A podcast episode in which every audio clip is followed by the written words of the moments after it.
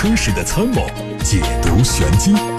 做你修车时的军师，维护权益；做你开车时的朋友，分享乐趣。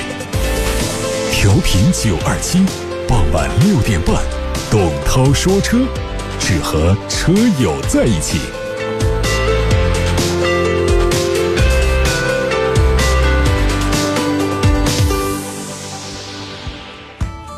各位好，欢迎大家通过调频九二七的电波，通过九头鸟 APP，通过蜻蜓以及喜马拉雅等平台收听董涛说车节目，看新闻。日前，德国斯图加特检察官办公室发布消息，由于德国大众集团旗下的保时捷开发部门疏于监管，导致不合测试标准的柴油车流入市场，保时捷公司将受到五点三五亿欧元的罚款。保时捷随后证实了这笔罚款，并放弃上诉。他们在声明当中表示，为诉讼画上句号是迈向彻底结束柴油门排放事件的重要一步。根据德国联邦汽车交通局的调查结果，柴油车排放造假涉及大约9.9万辆保时捷。在2018年9月，保时捷已经宣布退出柴油车市场。宝马集团发布一季度财报，他们的销售额为。两百二十四点六亿欧元，同比下滑百分之零点九，息税前利润为五点八九亿欧元，同比下滑百分之七十八。宝马集团官方解释，利润下滑的主要原因是高额备拨金。而今年四月份，欧盟委员会曾经向宝马集团提出指控，称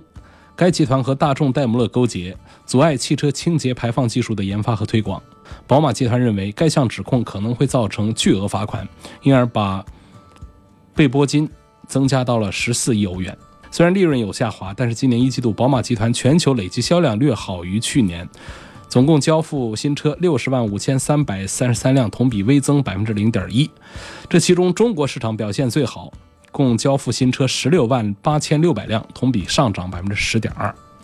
日产汽车中国区发布了四月份的销售业绩月报。数据显示，他们的销量为十二万一千五百五十四辆，同比下降百分之二点九。在乘用车事业板块，虽然东风日产四月份的销量为八万八千零四十四辆，同比下滑百分之三点八，但是一至四月份累计销量达到三十三万九千辆，同比增长了百分之一点四。而东风启辰品牌四月份的销量为九千零一十二辆，同比下滑百分之二十二，一至四月份累计销售四万两千零八十六辆，同比下滑百分之十八点九。具体到产品层面，轩逸。四月份终端销售三万三千四，全年累计销量十三万九千一，同比增长百分之十六点八。SUV 产品表现不俗，一至四月份的总销量，包括楼兰、奇骏、逍客、劲客和途达，总共为三万七千八百辆，同比增长百分之七点三。而东风启辰增量产品是相对有限，主要是以启辰 D60 车型拉动销量。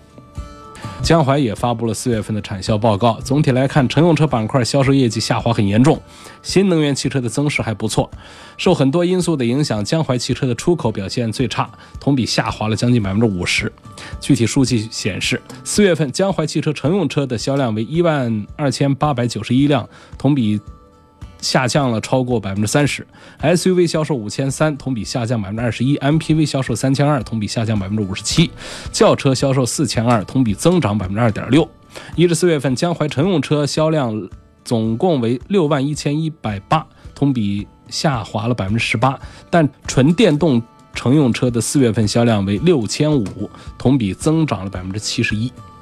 中国汽车流通协会在北京召开了月度形势分析会。数据显示，在今年前三个月，全国二手车市场呈现了轻微的增长态势。在新能源二手车方面，车辆价格已经出现了提升，转手率也逐渐延长。新能源二手车即将进入到正式的流转通道。数据显示，新能源二手车交易量同比增长了百分之二十三，环比增加了百分之二十七。在二三月份。微型新能源二手车的交易量最好，紧凑型次之。从成交价格来看，三到五万元的新能源二手车交易量最高，分别达到百分之四十九和百分之二十八。从地区来看，华北、华东地区的交易量最大。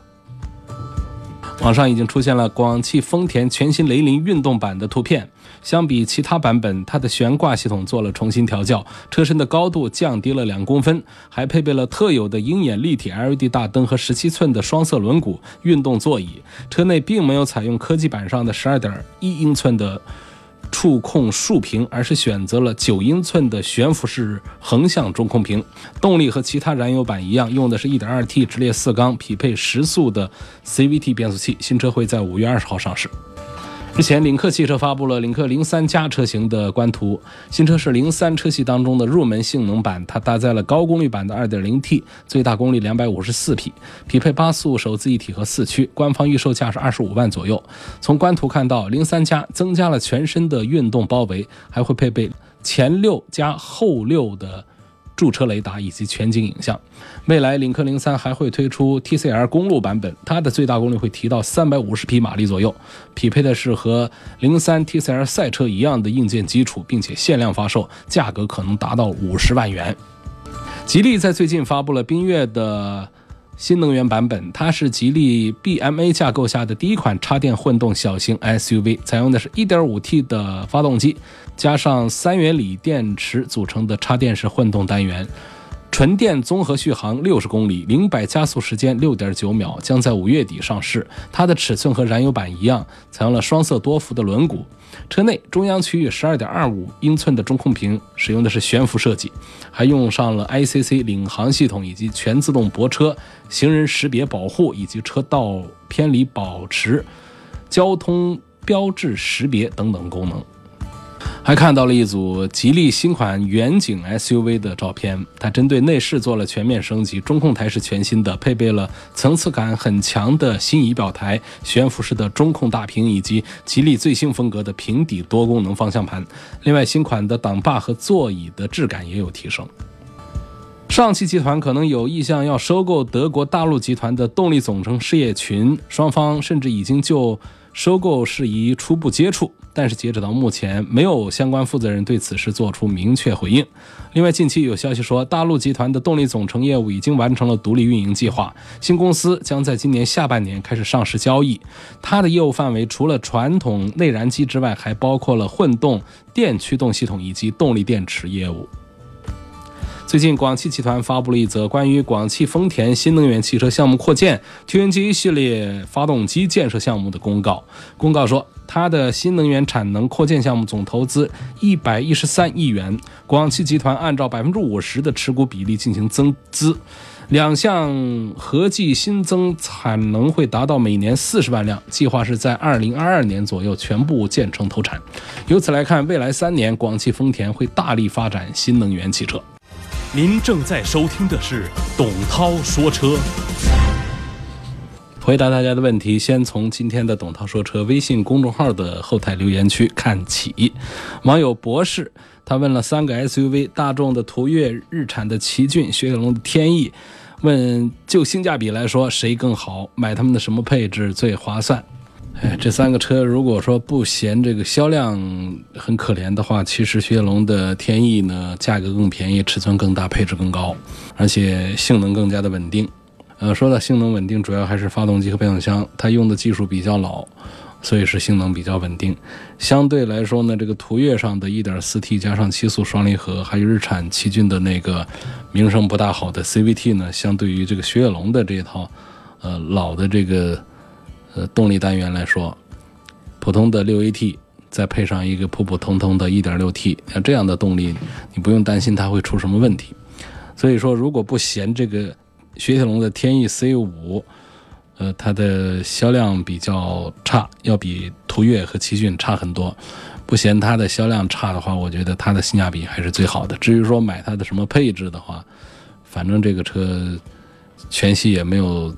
四驱。呃然后它的这个其他的配置也都不重要，比方说这个座椅，我们有时候会追求一下真皮座椅，但它真皮座椅官价要到二十万以上的车才会有，所以底下的这选什么织物和皮和织物混搭的这个其实区别都不太大。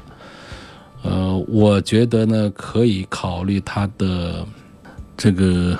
国六排放的这个三六零。这个三六零是它的型号，它有三五零 THP 啊，有这个三六零 THP。这个三六零呢就代指它的国六了。嗯，在这个三六零的这个劲享型这个价格上，十六万多，嗯，就有了皮和织物混搭的，同时还有了一个很显这个档次的全液晶的仪表这些东西，同时安全气囊也可以多两个，还有个全景天窗，所以这样呢，多花个一万多块钱，我认为要比买那个最低配的十四万多的那个要划算一些。红旗 H 五的性价比怎么样？听说油耗有点高，是否值得买？这个红旗，这是一个很知名的老品牌，但是呢，一直是没有办法成为我们市场上的这个主力军。H 五呢是它销卖的最好的一款车，在目前来说，全国有个三四千台，大概在两百台这个咱们国内的这些合资的加自主的。这个轿车当中一起来排位的话呢，大概能排到个一百多位去。所以实际上呢，相对于过去这个红旗这个销量来说呢，H 五还算是长脸了。嗯，为什么它会比较费油呢？就是这车它就是在动力上用的都是比较老的东西，呃，这个很过时的六 AT 加上一点八 T。同时，就像刚才说这个雪铁龙的天翼一样的，这样的动力有一个好处。它就是皮实耐用，它的坏处呢，就是在排放、在节油这方面，嗯，说不起话。所以 H 五这个车呢，就是我们对应它的这个尺寸加动力规格加配置规格的话呢，实际上能对应到帕萨特上去。呃，当然帕萨特会比它贵个小几万块钱。我仍然认为，呃，买一台这样的车的话呢，还是应该多考虑这个销量比较大的。帕萨特啊，迈腾啊，呃，雅阁、天籁、凯美瑞这样的产品，我觉得还是比买这个红旗 H 五啊，要更加的靠谱一些。你就打比方说，这车我开个几年，我要卖，你这个红旗 H 五，你到了二手市场上，你说它的贬值该有多狠？它肯定没有办法来跟刚才提到的那五大金刚比啊。帕萨特、迈腾、天籁、雅阁、凯美瑞五大金刚卖的最好的这个中级轿车。问本田 XRV、大众的 T-Cross 和探歌，从故障少、油耗低、保养成本低，呃，办完手续十五万这几个层面来考虑，应该怎么选？那肯定应该还是本田 XRV 啊，它肯定是故障要比大众的车少一些，油耗要比大众的车也不一定比大众的车少多少啊，因为大众配这个双离合之后，也确实是还算比较省油。嗯，包括保养成本低，这肯定是本田的保养成本要低。而且符合办完十五万的这个预算，这几个条件来框的话，肯定应该是推荐本田的 XRV 要多一些。一位问女生开的 SUV，她给了一个预算是四十万，注重的是外观和舒适性。你这个预算呢，就奔驰、宝马、奥迪当中选一个。其中呢，在外观内饰方面，宝马 X3 和奔驰的 GLC 这两个并列推荐吧。呃，奥迪的 Q 五呢，稍后一点点推荐。我认为从女生的这个审美角度来讲，可能还是会认可宝马 X 三和奔驰的 GLC 会更加好看一点。这两个车都是属于裸车价在四十万左右的呃产品。其他别的这个，如果说是豪华品牌的话，二线豪华品牌呢，我觉得就不用多看了。好，这个时候我们把目光转向八六八六六六六六。打进热线电话留言的提问，有问到说四十万左右啊，这个问题跟刚才那个回答的是一个答案啊。问四十万左右豪华品牌的中型 SUV，还有一个问题问性价比实用性评价迈腾三三零 TSI 豪华版家用兼商务用车啊，无非是在迈腾和帕萨特当中，还有刚才说到的另外日系的三款车当中选一个就可以了。呃，刚才已经用了一个词叫“五大金刚”，就指的是现在是卖的最好的，呃，选起来呢几乎不太费力的这五款这个合资的中级轿车。那么迈腾和帕萨特呢，目前的销量也咬得很紧，现在他们的平台，包括三大件各个方面已经是完全一样了。所以这个挑选的话呢，完全是取决于我们的住的地方或者上班地方离这个 4S 店谁更近一点，咱们就买哪一个。啊，说到三三零呢，这是二点零 T 的一个低功率版本。我认为在买迈腾的时候，这是我认为性价比最好的一个版本。一点四 T 的更便宜，再便宜两万块钱。呃，但是我觉得还是应该多花两万块钱来买一个二点零 T，这个排量大一点，它不一定油耗就高一点，反而这个动力储备上会让这个车开起来更轻松一点，在一些情况下它会更省油一些。但是说是否有必要花更多的钱，再加个两万、三万的去买它的这个三八零就是二点零 T 的高功率版本？我觉得这其实也没有必要。那实际我们试驾测试发现，它的低功率二点零 T 跟高功率二点零 T 的提速感觉是一毛一样的，它真是没啥区别。所以我建议呢，在性价比的角度优先的话，我推荐啊买这个迈腾的三三零多过于三八零。现在我们看一看来自于今天董涛说车微博周三直播互动帖底下大家的留言说话。有问我是这个三代飞度，大概跑了两万六千公里，请问可以用油路三效吗？关于用油路三效呢，我常常是说两个数据吧。第一个呢，呃是过一万公里的车可以开始用；第二个数据呢是每五千公里加一次。油路三效对于去除这个油路当中的燃烧过程当中产生的胶质啊、碳呐、水分这些东西，确实是有明显的效果。但是呢，它建立在一个第一，我们的车呢已经产生了这样的积碳；第二个呢，就是这个积碳呢并没有到非常严重的地步，就介于这之间的，我们正常常见的这个积碳清除的效果是非常明显的。这每天卖出那么多瓶儿九二七定制生产的油路三效，这确实还是有口碑的，这一点绝对对得住咱们广大车友的信任。问途观 L 和本田 CR-V 哪个好啊？我主要关注的是操控性和舒适度。呃，从驾驶操控感受、舒适度来看，我可能推荐途观 L 还是要多过于本田的 CR-V 一点。那这个途观 L 的这个底盘系统，我认为比 CR-V 更利于我们在操控性上和舒适性上找到感觉，但是途观上的故障率的问题没有 CRV 好，然后车内的用料做工精细，这各方面，我认为也还是 CRV 的要好一些。雪龙 C6 的百年纪念版是否值得买？我不认为这个值得买。这个什么什么纪念版呢？它实际上是一些小的一种营销的策略。包括说车身上贴一点标啊什么的，如果是一款畅销车呢，有这个东西呢，算是一个加分项，会让这个车更有调性一点点。但是对于一台滞销车来说呢，这个加分项不足以加成，让我们来选择买它。所以我总讲这个 C 六确实是一台很不错的车，但是整个品牌，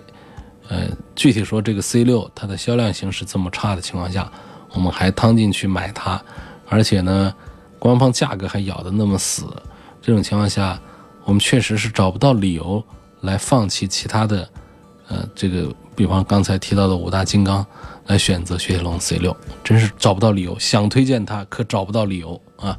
来自八六八六六六六六的留言，常先生问：宝马叉三和奥迪 A 六都看顶配的话，这个应该怎么买？主要在城区开，偶尔走烂路。你这还是应该看叉三呢，你不得走烂路吗？叉三肯定好歹它是个 SUV，它再是一个城市公路型的车，它也是一个 SUV，通过性能就不谈四驱，就谈一个离地间隙这方面，SUV 它还是比 A 六的要高一些啊。那同时呢，这个轿车和 SUV 之间，这个常先生呢，他还希望从性能、舒适、性价比、通过性这综合来对比，这个其实就没有太多的意义。虽然说价格是相近的，但是呢，一个轿车一个 SUV 啊，刚才讲的这个通过性这方面的这个区别是更大一些，而是但是在舒适性这方面呢，那肯定是轿车的要强一些啊，在性价比上也没有办法直接来对比了。有问。沃尔沃 S 九零到底是否值得买？沃尔沃 S 九零这个车呢，是一款跟 A 六同级别的，但是它的价格低到了三十万以下来了，所以它是比较划算的一个车。我认为这个车最大的舒适性上的短板是悬挂比较硬，噪音比较大，然后在设计上呢也是有一些短板，比方说它的内饰设计就过于沉重，过于老土。就感觉只有中老年人才会对它感兴趣的，然后剩下的部分其实都还不错，动力不错，空间不错，然后车内的味儿比较小。我们前几天跟大家聊过，这车上啊隔音材料用沥青，是大多数汽车厂家做法，它沃尔沃呢这方面还是讲究，啊，用的不是沥青，所以车里的味儿呢，啊会好一些。所以这个车呢，它便宜有便宜的这个道理，就是它的这个身上的这个短板呢比较多。所以你要是说按照原价来卖的话呢，这车恐怕就就别指望卖了，就卖不动了。因此才会有优惠。所以一分价钱一分货，这个产品本身的还行，但是综合它的这个市场定位啊，这各方面一些，包括车身的本身的一些短板来说的话呢，它就给这个花三十几万来买一个 C 级轿车的人呢，他往往是缺少足够的说服力。啊，无非是我们说它的安全配置比较全，它的环保材料用的比较好，其他呢，就这两个方面能够说服多少人买单买一台几十万的车呢？而更多的人在决定买一台车的时候，会更多的关注到它的品牌、它的内饰的感受，以及我开它和乘坐它的舒适感受，以及它保有量比较大的话，它的保值会比较好。所以等等这些方面综合来看的话呢，沃尔沃 S90 的推荐指数仍然是不怎么高。下面我们看看来自于微信公众号的后台，有问题说，这个八代的2.5升排量的丰田凯美瑞跟全新帕萨特的330，希望能够对比一下。我觉得在丰田的亚洲龙出来之后，按照亚洲龙这个价格的话呢，这凯美瑞确实是。呃，没有什么优势了。我们往往会说，就是说，在这个凯美瑞和帕萨特之间的选择，实际是丰田和大众之间的选择。那么，喜欢丰田的这个风格，包括丰田的这个故障率啊，它整车的一些制造理念的人呢，会喜欢丰田。然后呢，钟情于大众的这个 logo，觉得大众的车比较扎实，啊，比较耐用，比较耐撞等等。带着这样的心态来呢，大家会。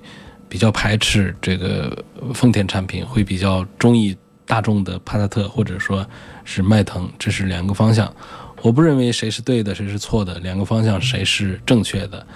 我觉得两个方向都非常好。那丰田有它身上特别有价值的部分，这个部分大众还不是随随便便能够赶得上。大众身上也有一些需要丰田学习的，而丰田呢，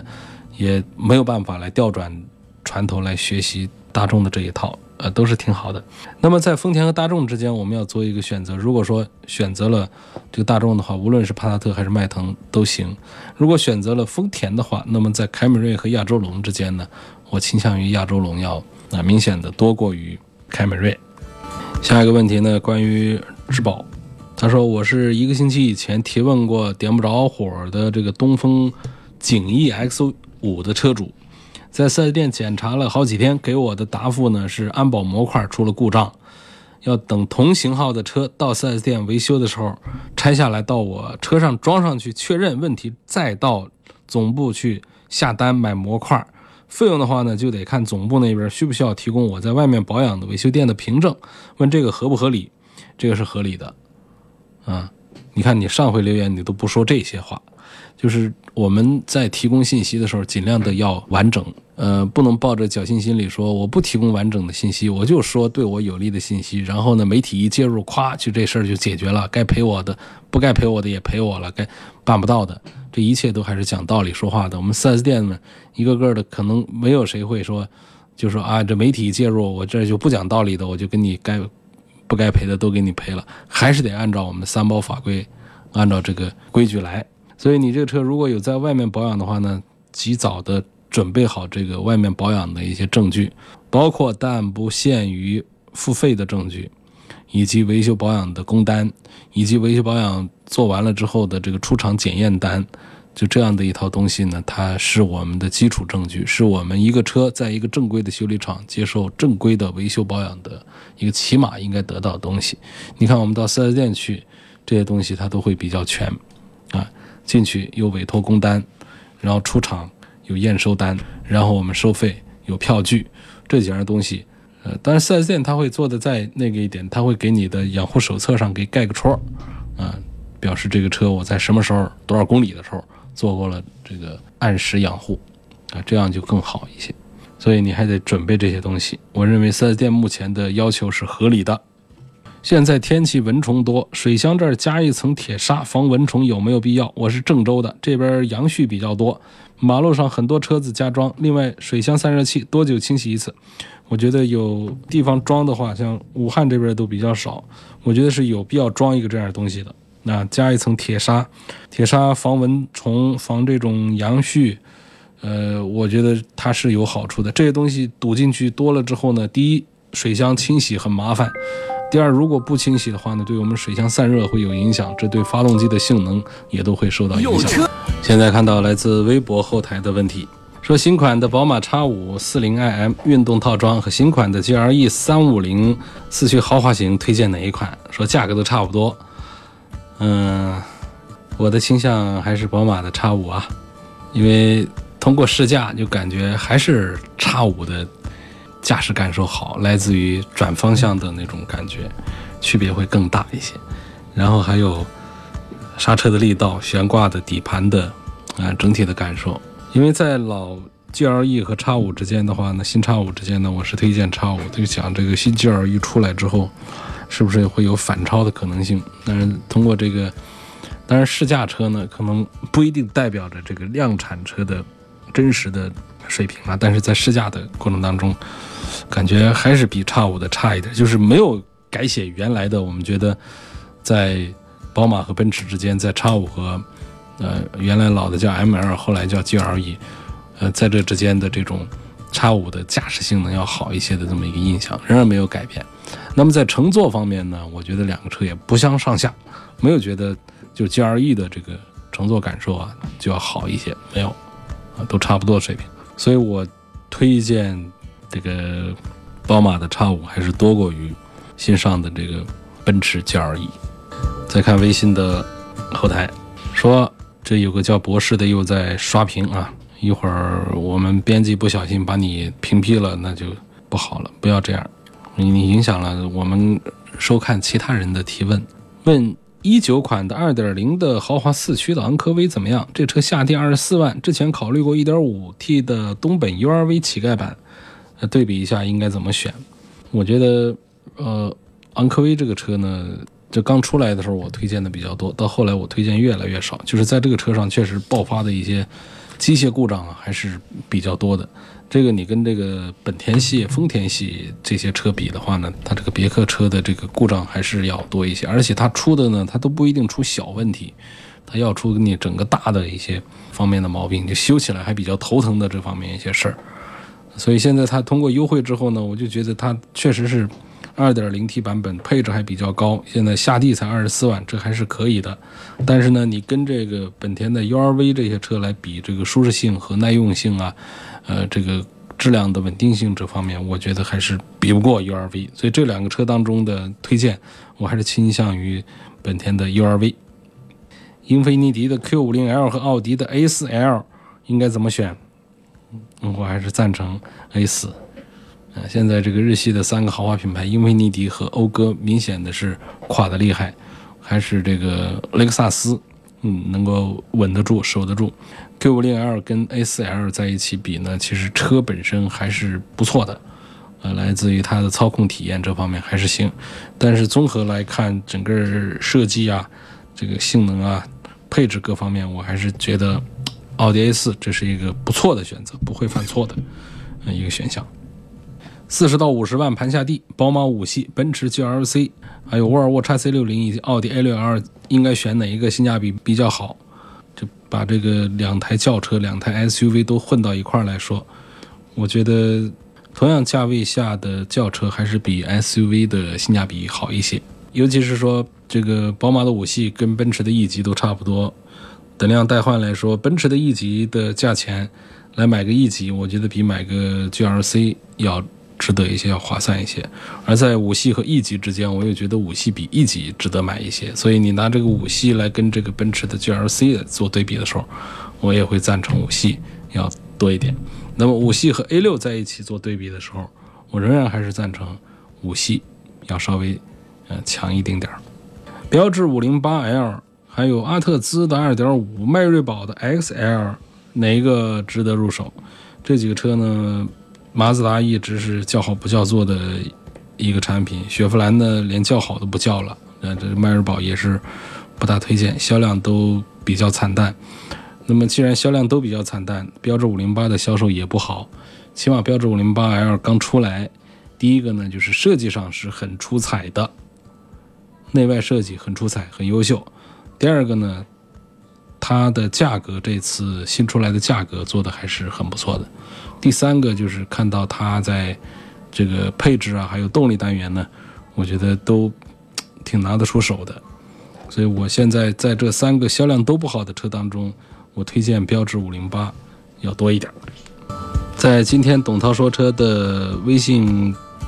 公众号上呢，发了一篇文章，很值得大家去看一下啊。在今天节目最后啊，跟大家推荐一下，买得起修不起，跟大家盘点了维修配件最贵的十款车。我们往往很多朋友就这个注重了一个啊买车的一个价钱，说哪个便宜一点。然后呢，还有很多朋友会注重一个保养的一个价钱，说我换一趟机油机滤啊，做一次大保养、小保养是花多少钱？而往往会忽略了这车如果坏了要修得花多少钱。所以这篇文章呢，是从这个中国保险行业协会这儿拿到的最新一期的汽车零整比的体系的数据。这个数据当中呢，就包括了零整比系数。啊，常用配件的负担指数，等等，呃，一些这个指标，可以充分的反映我们消费者在用车养车的过程当中的经济成本负担。这十台车呢，我们把它念一遍，而具体的点评的话呢，还得劳驾大家通过微信搜索找到“董涛说车”这四个字为名的微信公众号来查看这个图文。这十台车。我们从零整比最低的低是比较好的，零整比高的话是比较差啊，就意味着更贵。我们从最低的说起，排在第十名的是宝马三二零，零整比系数五百五十九，百分之五百五十九。排在第九位的是沃尔沃 S 九零 L，零整比系数百分之五百七十八。第八位宝马叉三，百分之五百八十二。第七位雷克萨斯 ES 两百，百分之五百九十四；第六位英菲尼迪 Q 五零 L，百分之六百一；第五名奔驰 E 级，百分之六百二十四；第四名沃尔沃 S 六零，百分之六百二十五，越来越高了啊！零整比越来越高，这情况是越来越糟，意味着你买这个车呢，修起来是很贵的。这个零整比系数反映的是你把这个车零部件拆下来。嗯，能卖成几台车，或者说你要组装这一台车，你得花几倍于这个车的价钱来买它的零部件啊。比方刚才说到的沃尔沃 S 六零，百分之六百二十五，意味着什么呢？你要花买六台整车的价钱来买零部件，才能组装成一台车。或者说换一个方向讲，你把这一台车的零部件拆下来，全按这个零部件，就是你要修车的时候买零部件的价格来卖的话，能买。六辆新车能卖出六辆新车的钱来，那么零整比排在第三名的是奔驰 GLC，零整比百分之六百三十九，一台车拆散了能卖零件卖出六点三九台车来。第二名是宝马叉一，拆散了可以卖出六点五五辆车来，百分之六百五十五，隆重推出。本次零整比排名第一位的车型是奔驰 C 级，它的零整比高达刚才说的都是多少啊？说百分之五百多，百分之六百多，啊，大家是不是会以为这是百分之六百更多，或者说百分之七百多？不是，它是百分之八百三十五，冠军奔驰 C 级百分之八百三十五，这是这个 BBA 同级别三款车型当中价格最坚挺的车型。C 级维修价格也同样是傲视群雄啊，百分之八百三十五，这个零整比啊，比一些竞争对手就高出两台车的差距。所以说，开奔驰的都是成功人士啊，那买得起根本不算本事，养得起、修得起才是牛人。那么详细的图文解说呢，大家可以通过董涛说车的微信公众号去查看。今天。刚刚发表的头条文章。到这儿结束了，感谢各位收听和参与。如果错过了今天的节目的话，可以通过“董涛说车”的微信公众号重听往期节目的剪辑音频。